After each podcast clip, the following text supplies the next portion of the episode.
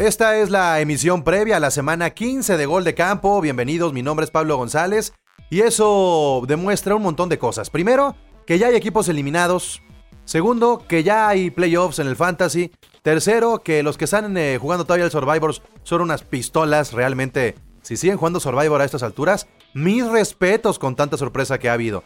Y, por último, que estamos muy cerca también del Pro Bowl. Y precisamente el día de hoy, en este episodio de Gol de Campo, previo a la semana 15 de la temporada 2020 de la NFL, vamos a platicar de estos equipos que ya se olvidaron de la temporada, hacia dónde apuntan. Y finalmente, dejando al lado la parte colectiva, vamos a platicar de lo individual, pues que ha sido lo más destacado y que ya tiene que tener incluso su voto para el Pro Bowl. Porque la neta, el Pro Bowl siempre va a dar algo.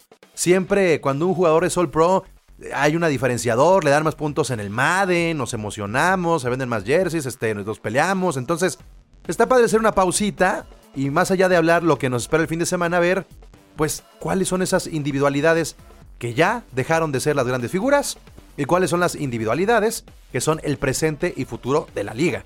Entonces, quédense aquí en Gol de Campo, comenzamos. La comunidad más grande de fanáticos con representantes de todos los equipos. Somos Gol de Campo.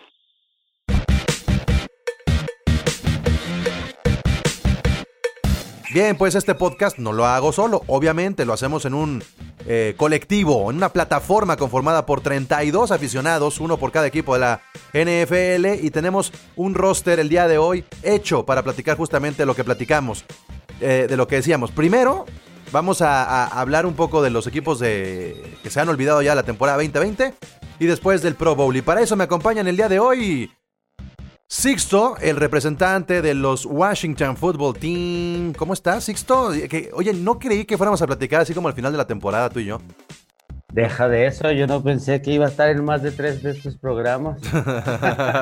sí, pues muy bien, muy contento. Sorpresota, sorpresota. Una defensa que a mí me entretiene mucho ver. Muy bien, pues platicaremos. la verdad, a mí me gusta mucho ver esos juegos. Digo, no, no, podemos platicar, Sixto, de, de, tu equipo que se queda en el olvido, pero si eres de los que se salvó. En cambio, el chino Solórzano, que es el representante de los Jets, pues él ya está viendo a León, creo, todavía, la, repetición de la final de León. ¿Cómo estás, chino? ¿Qué onda, Pablo? ¿Cómo están? Pues ya sabes, Pablo, aquí mi, terapia semanal o cuando me toca aparecer. Este, pues ya nosotros ya pensando en, la temporada del 2021, pero eso más o menos como desde la semana 3, 4, ya apuntará que íbamos a ser el peor de, la liga. Pero creo que hay cosas a rescatar de los Jets, incluso pues de los temas que vamos a tocar el día de hoy. Creo que puedo, puedo rescatar cosas de los Jets a pesar de la pésima temporada. Y, rescatarte también del Survivor. Sigues eh, en tu liga vivo, ¿verdad? Semana 15.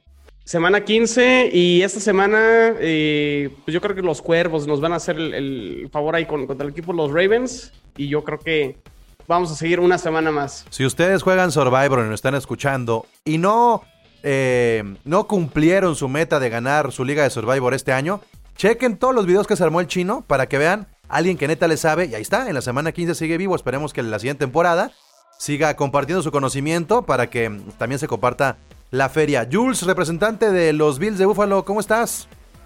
Bien, contento en este en esta semana, este, revisando a los perdedores, los Jets, Bengals.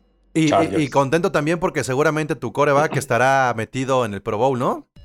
Este, pues todo parece indicar, pero la verdad es que todo, el, todo el hype eh, que trae Mahomes, Russell Wilson y Aaron Rodgers lo podría dejar de fuera, ¿no? Híjole, yo no estaría de acuerdo, pero platicado más adelante. A ver, en cambio, el que pues, ya no va a aparecer tal vez en el Pro Bowl es Lamar Jackson, que solamente cuando come burritos del rey a las 4 de la mañana hace buenos juegos, porque se le, se le florea, se le florea mi Charlie.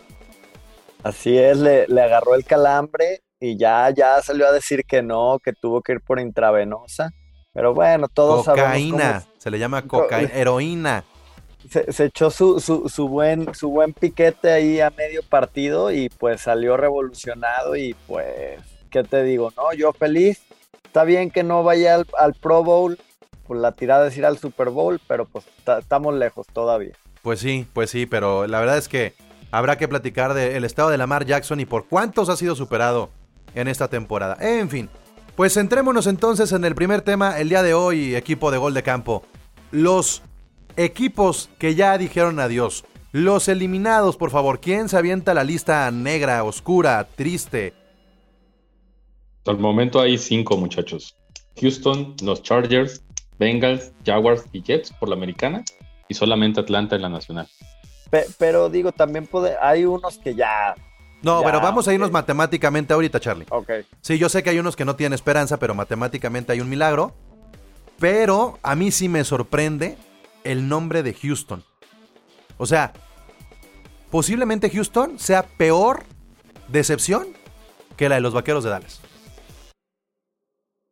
Híjole, yo no, estaría tan seguro. O sea, yo creo que más bien se pusieron demasiadas esperanzas en Deshaun Watson y tenían como un core eh, directivo y de cocheo con Bill O'Brien, que era la misma persona muy asqueroso.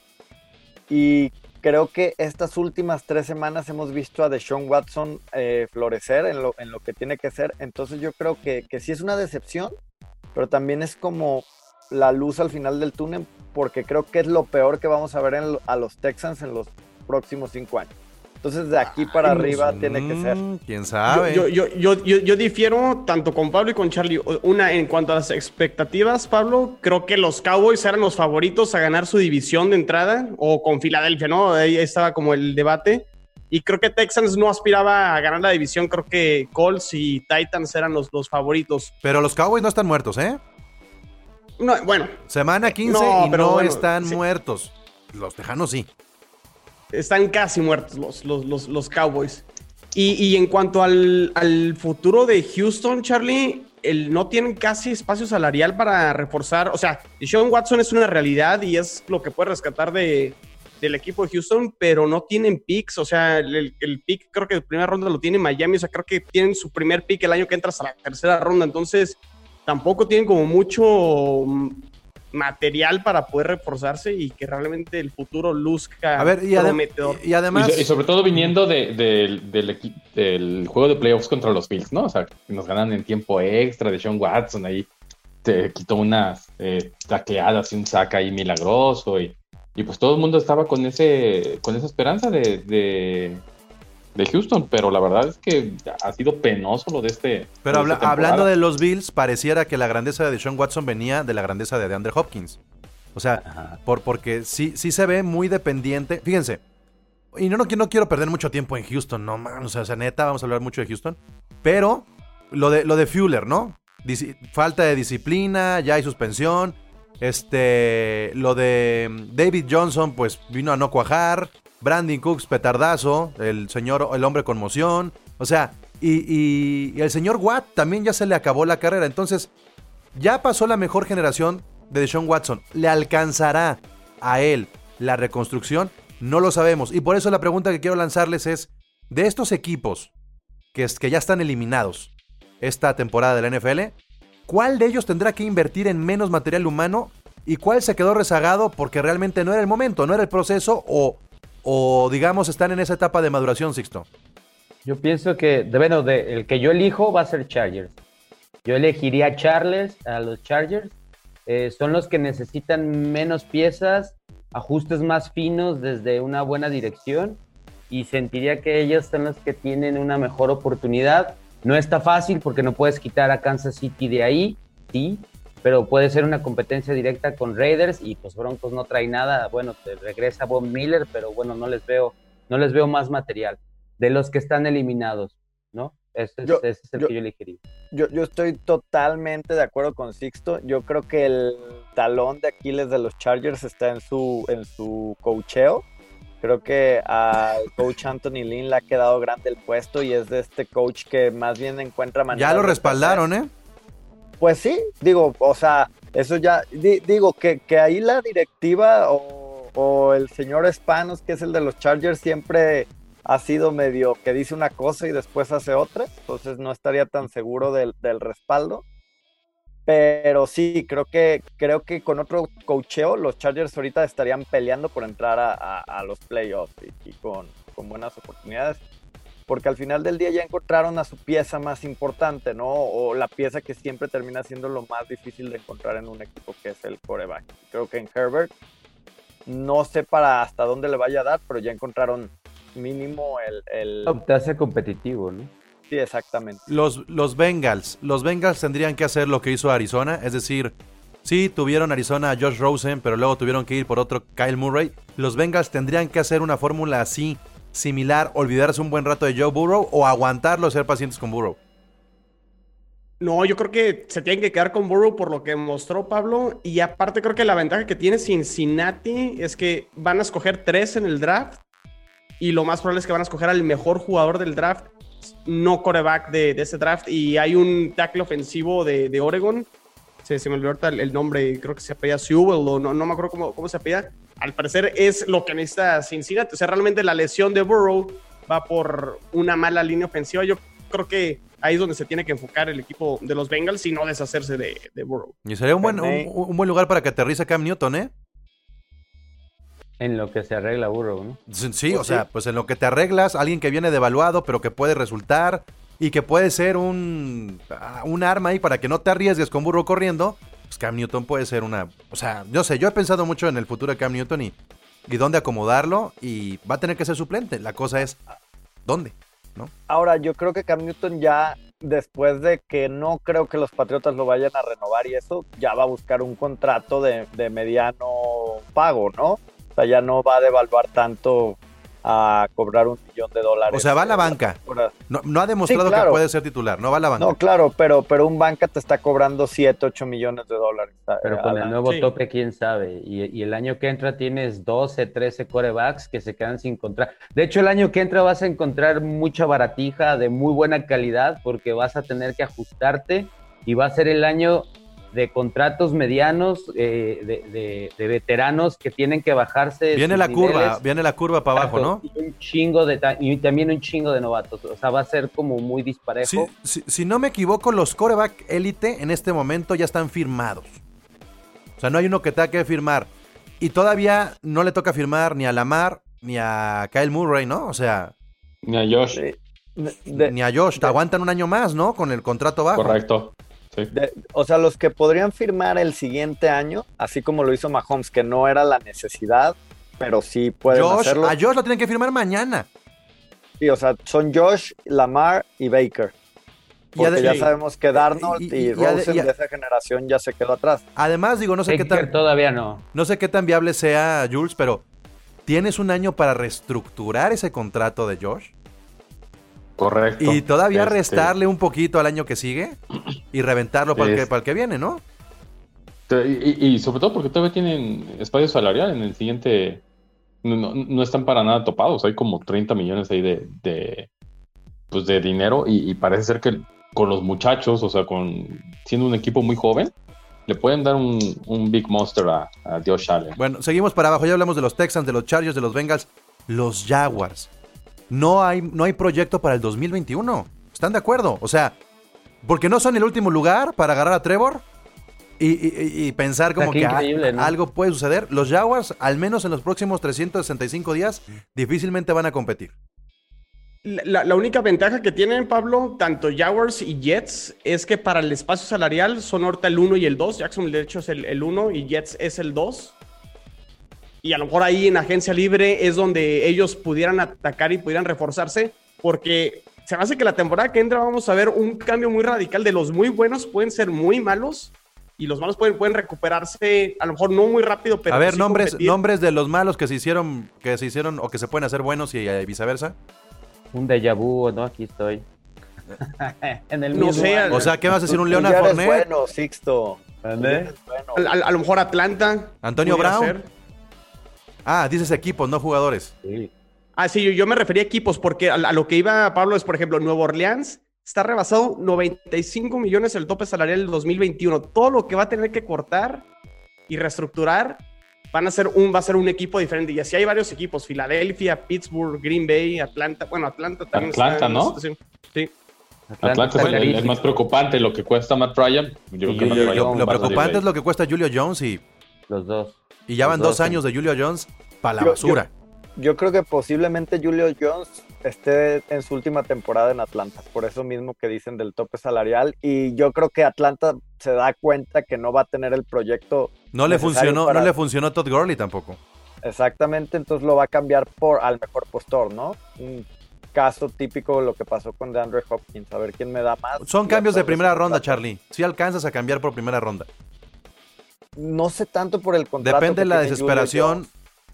A ver, ¿no verían ustedes a un Julio Jones en los Patriotas? Que le hace falta receptores, que es Bill Belichick, que ya va de salida. Pero Belichick no paga esas cantidades. Pues no, Creo. es que, es que pero se las arregla. Bueno, sí, siempre encuentra No, la claro. manera. No, yo, es más, yo te puedo decir, yo sí veo a Julio Jones en los Patriotas, pero por una segunda. y, ¿Sí? y algún linebacker bueno. una segunda y una quinta, si quieres. Acuérdate que lo que le gusta a Bill Belichick es, llenarse, llenarse de picks. No, a ver, y bueno, los jaguares los hacemos a un lado, hay, hay incertidumbre. O- ojo, pero Encontrar un Fields- corredor, que eso es, eso es bueno. Pero Justin Fields, aunque no tomen a Trevor Lawrence, también es un buen prospecto. Entonces, también no, no, o sea, creo que son, si yo, si no estuviera Trevor Lawrence en este draft, hablaríamos de Justin Fields como el first Pero pick, por eso te digo que no vas a tener proyecto para el siguiente año. Vas a ser como los Bengals. Sí tienes coreback, pero no tienes a alguien alrededor del coreback. O sea, el- aquí hay que ver el siguiente año quién sí puede competir, Chino. ¿Los Jets podrán hacerlo? tienen recursos y hay que esperar hasta el off-season y a ver qué, qué hacen con, con los recursos. Es decir, tienen 81 millones en el tope salarial, que es el segundo equipo que tiene más dinero disponible. Y tienen cinco picks entre las primeras tres rondas. O sea, tienen dos primeras rondas, un pick de segunda y dos de, de tercera. Y el nuevo general manager demostró, creo que, a- haber hecho un buen draft. Y de hecho, pues el, el tackle izquierdo que escogió, Mekai Beckton, yo creo que va a ir Está al, Pro Bowl. De hecho, está, eh, está ahí. Está votado, en está votado. lugares. Ujú. Y Sí. de hecho, de- Denzel Mims, el receptor que debutó hasta creo que hasta la jornada 7, por ahí en ciertas estadísticas, mejores números que CD Lamb, mejores números que mm, se me fue, que- creo que Henry Rocks y el otro, y Jerry Judy. Judy. O sea, entonces realmente eso creo que son las cosas positivas de los Jets, que tienen recursos y que tienen este, muchos picks, pero hay que ver quién va a ser el nuevo head coach. Entonces, me estaría aventurando mucho que realmente los Jets le pueden dar vuelta a la tortilla, pero realmente sí tienen recursos y habrá que esperar a ver si lo capitalizan. Creo que la ventaja, que- la, la ventaja de los Jets, y no sé qué opine Jules, es que todavía va a haber una reconstrucción en esa división. Y pueden flaquear Miami, y pueden flaquear los Patriotas, los Bills es más complicado, pero de ahí se pueden agarrar los Jets para ser competitivos. Este, Y sorprendernos como fue Miami, ¿no? O sea, si agarran un buen coach, creo que esa es la principal. Todo el mundo sabe que van a agarrar a Trevor Lawrence, pero también un coach que lo, que lo pueda desarrollar y que no lo, no lo manda al paredón como sucedió Y- con, con Y, Burrow, y ya, ¿no? y ya nomás, lo, lo último, además, Sam Darnold va a ser moneda de cambio. Y por ahí escuché el, el día de hoy, de, por parte creo que de Albert Breer, que a lo mejor hay equipos que pueden dar un pick de segunda y tercera ronda. Entonces tendrían todavía mucho, o sea, más ¿quién, Jets quién para. está loco? Pues había, Belichick. hablaban de Pittsburgh, Mm. hablaban de Colts, hablaban de Denver, de Chicago y de San Francisco, posibles destinos. para- San Francisco te la compro, pero no sé. Garapolo lo sueltan.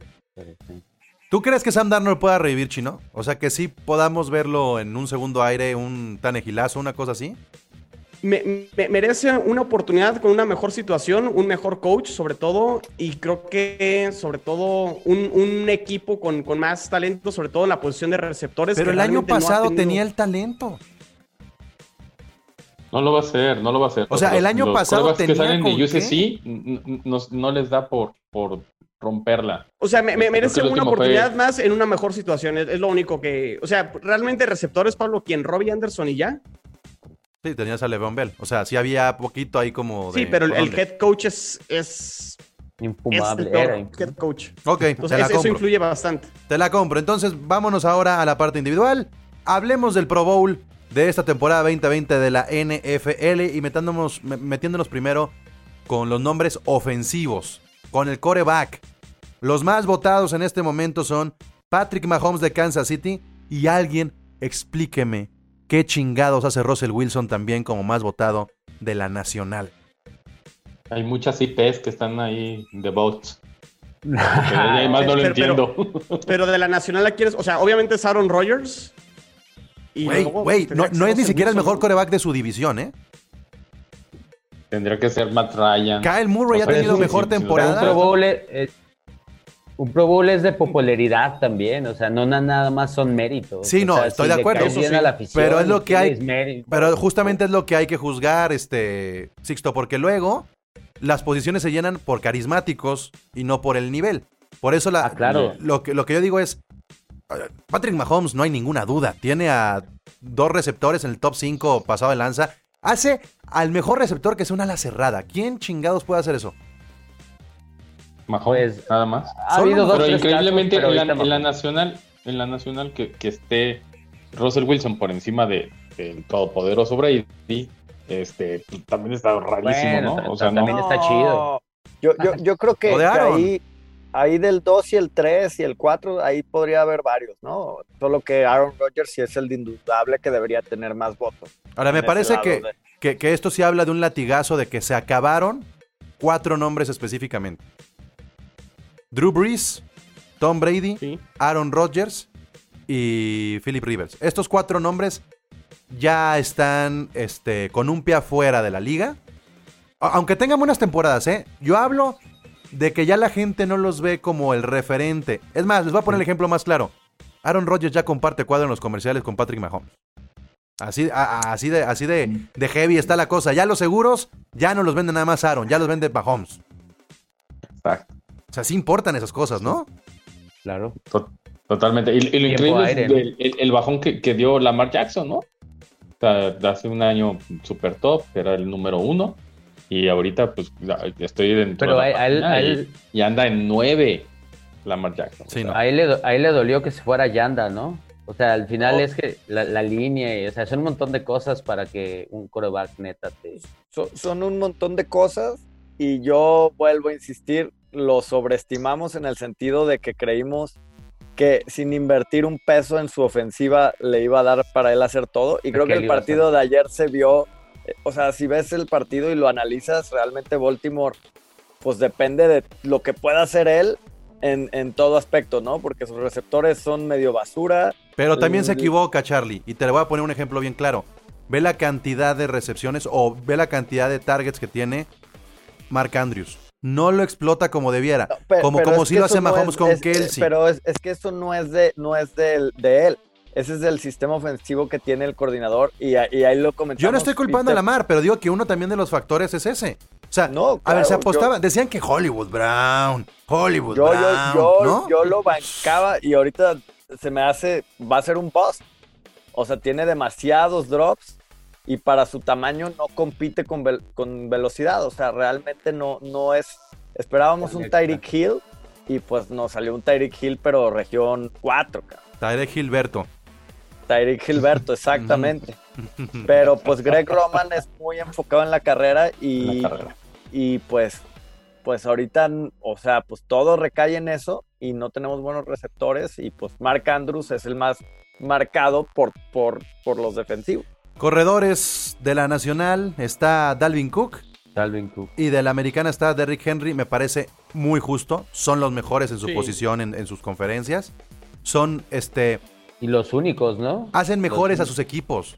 Son mejores que su coreback eh, también. O sea, y, y eso permite que, que- Extrañamos mucho, a- mucho a Christian McCaffrey este año. Creo yo que se perdió muchísimo con la lesión de Christian McCaffrey porque pues traía todo y no es una baja de juego como podríamos ver con otros jugadores. Es, es una lesión que lo alejó. Y yo sé que hay otras lesiones importantes. Pero creo que McCaffrey, híjole, venía con un gran ritmo y difícilmente lo podremos ver regresar a ese nivel, ¿eh? Pues Es ojalá te equivoques, pero Yo- yo- sí, sí puede que no vuelva a tomar esa, esa Es que son dos lesiones distintas las que ha Sí. tenido este año. Y eso ya te empieza a hablar de que lo, lo sobreexplotaron. ¿No? ¿Está bien dicho decir sobreexplotaron o que, que además diga su tamaño, ¿no? explotaron? Eh, Pero bueno, ahí están. Este, Henry Dalvin Cook. Si pusieran un tercero, ¿a quién pondrían? Yo El pondría a tándem de, el tándem de, de Cleveland. O sea, Nick Chubb, eh. Karim Hunt, eh, o sea, Sí, sí, brutales. Tienen arriba de 750 yardas cada uno. o Lo sea, que pasa es que Chop se perdió muchos juegos y por eso no está a lo mejor tan metido, ¿no? Sí, y, y- Sí. y Aaron Jones, por, o sea, es el perfecto partner de, de Rogers en Green Bay. Ahora, sabemos que van tres running backs al Pro Bowl por conferencia. Le va a alcanzar a James Robinson el novato estrella de Jacksonville? Yo creo que no. Va en tercero. Va en tercero de la. Yo creo que no. Sobre todo porque lo que decíamos, de la popularidad. Por votos, no por, por cantidad de yardas. Sí, no, yo creo que no. Es- A mí lo que me sorprendió fue que me encontré fullbacks, güey. O sea, Sí. hay fullbacks en el Pro Bowl, güey. O sea, ah, que- digo, me da gusto porque un fullback, pues quiere decir que hay un ataque terrestre, ¿no? Pero cuando vi F- eh, FB, yo dije, ay, Pero güey. prácticamente San Francisco es el único que ha sido regular en los últimos tres años, ¿no? Sí. Sí, Dije 44, ¿no? Ya, Tu nombre ese. Cal Juchik. Y, Sí. y que cuando estaba Sano Brady, pues Tyson Hill podría ocupar esa posición, pero pues lo prefieren poner como coreback, pero también tiene mucho, mucho arrastre eh, como fullback. Bueno, eh, receptores a la cabeza están Stephon Dix. Me- se me- me- Jules, se me hace muy barato Bueno. que esté Dix. Y, y de Andre Hopkins. No, no, no- hay otra forma de, de ponerlos ahí. O sea, la verdad, lo- los mejores trades de ¿No este está Tyreek o Hill? Está Stephon Dix. Yo pondría a Tyreek Hill arriba de Stephon O Diggs. sea, ¿no? pero es que- después de Tyreek Hill está Stephon Diggs. Sí. Pero en la americana. Pero puede ser ese golpe mediático, ¿no? De cambió de equipo, se enojó, dejó a, a otro gran receptor como Thielen. o Jules está estaba picándole a la votación todo el Es el, día. es, el, Bi- es el Bills Mafia. Votan como siete veces por, Ah, Es dale, correcto. por sus, por sus jugadores. ¿Será que se diluyen un poco las votaciones también de los fans de Kansas entre tanta estrellita? Puede pasar. Totalmente, totalmente. o sea, por- porque incluso Travis Kelsey está muy cerrado con, A- además, con yo, gente como Eric Ibron, no sé por qué. yo, yo, yo, yo creo que sí existe este efecto de, por ejemplo, Baltimore el año pasado que llevó tantos jugadores al Pro Bowl en su temporada. Es como el efecto, o sea, creo que Kansas City ya se acostumbró a, a es tu tercer año, ¿no? Como siendo cabeza Sí. de la americana. Y creo que los Bills están en su temporada como de florecer, ¿no? Y que creo que al De día llamar hoy, la atención, ¿no? Ajá. Por eso creo que Josh Allen se puede meter. Y entonces la misma, la misma gente se involucra más. Y creo que le está pasando el mismo efecto a, a los Bills que a los Ravens el año pasado. Y probablemente tengan unos siete, siete, seis Pro Bowlers. Kelsey, Contando a Josh Allen. Kelsey y Hawkinson son eh, Kelsey de los Chiefs y de los Leones. Hawkinson son los alas cerradas. Qué tristeza de año para las alas cerradas. ¿No están de acuerdo conmigo? Sackers mm, está Se obviamente, perdió. pero, pero, perdió. pero mal, mal, mal, mal, este, con, con Filadelfia. Kittle lesionado, este, Andrews desaprovechado. Y los que venían empujando atrás, creo que también. Luego, otros que ya, ya, ¿no? Ya fueron Cook, ya fue Olsen, ya fueron este, Gronkowski. Ha sido un año muy flojito para las alas cerradas, ¿no creen? Tan, tan Sí, flojito que ahí está Robert Tonian, ¿no? De los Packers. O sea, de- son de los que son los nuevos referentes. Y, y uno que se cayó, que todo parece indicar que sería eso, sería fan de los Broncos de Denver, ¿no? O sea, el año pasado la rompió y después se caen. No, no, no son estables. Y hablando, Digo, de, me- hablando de caídas, la de Philip Lindsay, pero eso lo platicaremos otro día. Y mención honorífica a Darren Waller, ¿eh? Creo que ya tiene, es el, la, ahorita es la barrita bajito de Kelsey. Bien, y creo que de la ofensiva solamente quedaría destacar algo, digo, no son los más populares, pero por los nombres quiero destacarlos. Los pateadores. Tenemos nueva generación de grandes pateadores. Está Rodrigo Blankenship, que además está muy cagado, ¿no? O sea, ya, Sí. ya, ya tenemos ahí a un jugador muy, El muy... hipster. Sí, sí, ya. Ándale, That 70 Shows patea, ¿no? Totalmente. Y el otro, John Goku, que, que bueno, también ha sido el mejor jugador de Atlanta. Francotirador, ¿eh? El, el- Pero ya el lleva muchacho. tres años en la liga o cuatro. O sea, de- ese no es novato. Novato es Tyler Bass de los Bills. Bueno, pero yo te pongo a John porque no había brillado con Atlanta como debiera y porque Yo no lo conocía. pues. ya, ya la está rompiendo a niveles de Greg Surline, ¿sabes? O sea, no voy a decir Tucker porque Charlie se ofende, pero ya nos olvidamos de, ya nos olvidamos de Tucker y Greg Surline, ¿no? Ya. Se acabaron Ya. los. Oh, ¿cómo? A Tucker le quedan cinco años siendo el mejor pateador de la liga. Yo creo que va a ser rebasado. Tiene 29 años. ¿Tú crees? ¿Tú crees? Tucker. Ya, ya falló una. Una. ¿Una? un- un- una, cabrón. Pues es que la mar, la mar siempre corre en cuarta, güey. Si no fa- fallaría más. Ese es el problema. Acérquenlo, acérquenlo para que lo usen más. Bueno, pues ahí está la, la ofensiva. Ahora vámonos rápidamente con las defensivas. Este, Miles Garrett de Cleveland y Cameron Jordan de Nueva Orleans. están apoderándose de ese este, puesto defensivo. Justo, ¿no? No, tampoco creo que hay que. Digo, no sé si Cameron Jordan. Estoy intentando hacer memoria de, de, de la. de la nacional. Uh, Está Hendrickson, el, el, el otro ala. También de, Sí, de los, Santos. defensive ends, Miles Garrett y Hendrickson. Ujú. probablemente sí, lo, lo- Y, y- y- y- y la verdad es que los, los segundos, o sea, Joey Bosa también temporadón y Justin Houston de, de los Colts, súper buen canje para ellos. bien. Digo, tampoco tiene tantas votaciones este Cameron Jordan, ¿eh? Se puede caer también en cualquier momento. Chris Jones. Chris Jones y Aaron Donald. Los defensive tackles, pues sí, ¿no? No hay discusión ahí. Pues nada más porque no pueden poner a otro Aaron Donald del otro lado, pues no, no hay otro, ¿no? Pues ya, te- ya tenían a Su y a Donald juntos, pero bueno, esto es- Sí. sí, pa- sí pasó. TJ Watt y Khalil Mack. TJ Watt creo que TJ Watt, merecido. sí, güey. Khalil Mack no sé. Khalil Mack es el nombre, ¿no? Es como de. Sí, eh, ahorita, ahorita sí es. Ese el anuncio nombre. de Nike, metan a Khalil Mack. Ya, así, ¿no? Sí, ahorita sí. Es cara conocida. Digo, Necesitamos llenar me el Pro gustaría Bowl. pensar en otro, pero no se me ocurre ahorita otro, así que te diga. ay, El, el que le va a echar porras al, al mío y creo que se va a meter el Pro Bowl es Quinn Williams. Creo que también está liderando las votaciones y de hecho, digo, obviamente Aaron Donald está en un nivel, pero sí han hecho como comparaciones últimamente de que va elevando su nivel y apenas es su segundo año, entonces creo que también se va a meter al Pro Bowl. Y Leonard Williams, el ex Jet, también creo que gran parte del repunte de gigantes en cuanto a la defensiva, creo que también se va a meter al, al Pro Bowl. Zach Cunningham de Houston como interior y eh, Devin White de Tampa Bay. Devin White es una máquina. Eh, yo creo que hace a veces errores como muy puntuales, pero los, los recupera con jugadas muy buenas. Y Zach Cunningham, la verdad, no me suena que deba ser él. Ha hecho, ha hecho una buena temporada individual, pero a veces también Sí, tiene que haber un poquito más de mérito colectivo, ¿no? O sea, la estadística inflándose, pero tu equipo cayéndose, no creo que también sea lo mejor. Este, y bueno, creo que por ahí podemos resumir un poco más a que están nombres como Buda Baker, que está Jordan Poyer, que está Mika Fitzpatrick, que está Ryan Logan, los corners, Ese gran cambio ese, ¿eh? los El de Fitzpatrick. los corners Howard y, y Carlton Davis, ¿les llenan el ojo? No, a mí Howard, Howard se me hace muy bueno, pero yo voy a defender ahí, si algo ha habido bueno esta temporada en, en Baltimore es Marlon Humphrey, que lleva ocho fu- fumbles forzados y creo que me quedaría, me quedaría más con él que Javier Howard, pero pues son los dos que, que son punta de lanza acá en la americana. De, de esta larga. A ver, chino, sí. Tradavius White, creo que Bills sí se alcanza a meter, ¿no, Bill? Este, Bills, este, Jules.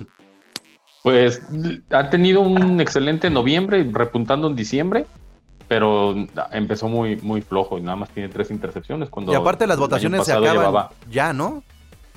este, Sí, sí, debe ser esta, este fin de semana. O sea, ya no alcanzamos ni siquiera a juzgar la semana 15 como un buen parámetro ahí de, de diferenciador. Eh, eh, bueno, ahí están los nombres, digamos, más votados, los más populares. ¿Cuáles son esos nombres? Y, y quiero que mencione cada quien uno. Que pues no está ahí en el Pro Bowl, que a lo mejor será el siguiente año, o a lo mejor nunca esté. Pero es ese nombre que sí deberían de ponerle una estatua a lo mejor tu equipo, porque pues a lo mejor la generación no le es posible meterse al All Pro.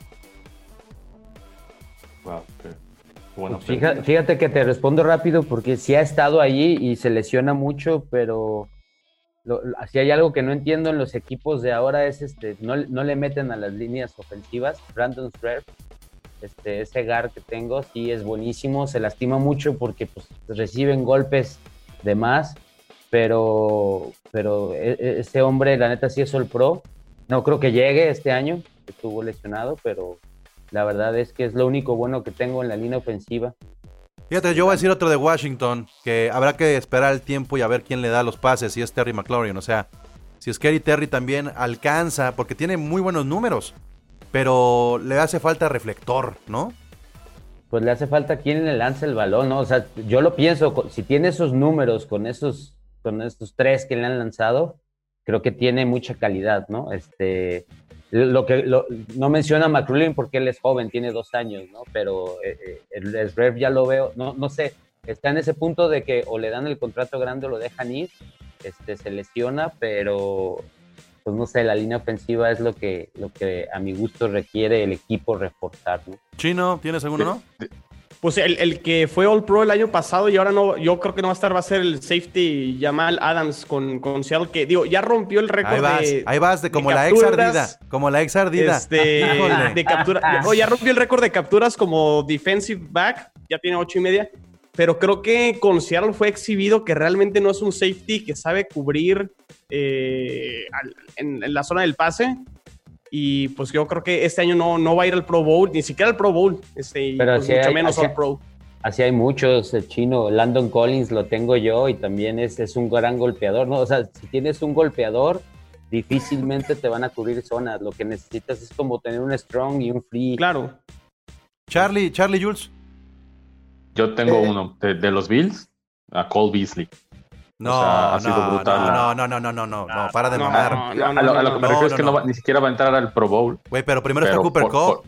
o sea, Pues por eso. Pe- Pero ve, ve, es tercero, no, no es segundo, es tercero. Brown es el segundo. tercero.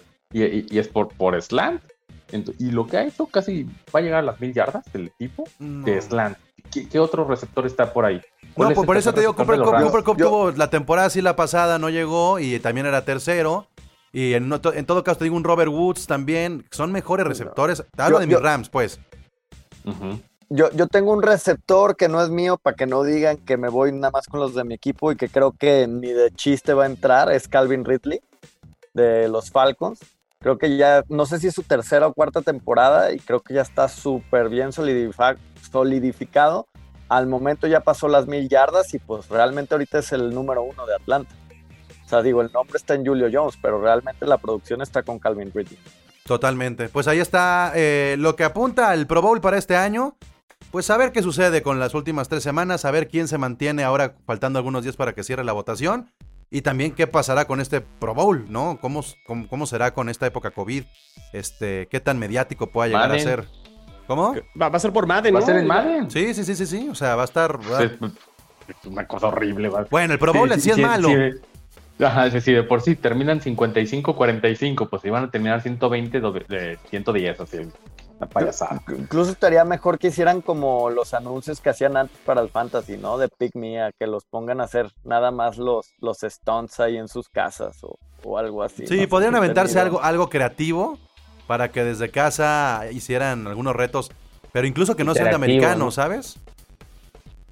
Así de Sí, des- despejando el papel del baño, este, atrapando al perrito, no sé, que se inventen de algo. Que haya accidentes e incendios, o sea, eso es lo importante.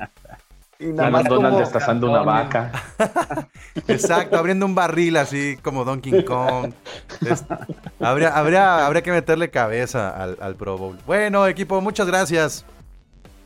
Gracias, muchachos. no, a ti, Pablo. Gracias, gracias. Y gracias a ustedes, gracias a ustedes por escucharnos. Gol de Campo. Lo pueden escuchar en Spotify, Apple Podcast, en Amazon. Y también nos pueden seguir en las redes sociales, arroba Gol de Campo en Twitter, Gol de Camp en Instagram y en Facebook y www.goldecampo.com.mx. Whose house? Ah, no, ese grito me lo tengo que aventar en el otro podcast. Perdónenme, perdónenme. Bueno, ustedes, si, si, si, si grito, ¿responden o no. Yo no, porque vamos contra ustedes, pero tienen Ah. que ganar, Pablo. Sí, por favor, porque además tengo a Gofa en el Fantasy y estoy en semifinal. Así es que imagínate. No hubiera tirado a la mar, le dije que iba a despertar. ¿Yo? Sí, te- Güey, te- ¿sabes a quién dije. agarré? Becker Mayfield. ¿Sabes quién hizo más puntos? Ándale. Ah, güey, estás hablando con un tricampeón de fantasy. Soy el, eh, así como el chino está en el. eh, Y de eso vamos a hablar después. Va a haber fantasy ya en la siguiente temporada. Podcast de fantasy en gol de campo. Va. ¿Va? Para que, para que también estén pendientes. Ya, es que ya se va a acabar esto. Bueno, gracias, equipo. Espero que a ustedes también les vaya bien en, en su fantasy. No en el gol de campo, pero sí en sus otras ligas. Mi nombre es Pablo González. Aquí vive la NFL. No, así no, así no va. La NFL vive aquí. Gracias. La NFL vive aquí. La comunidad más grande de fanáticos con representantes de todos los equipos. Somos Gol de Campo.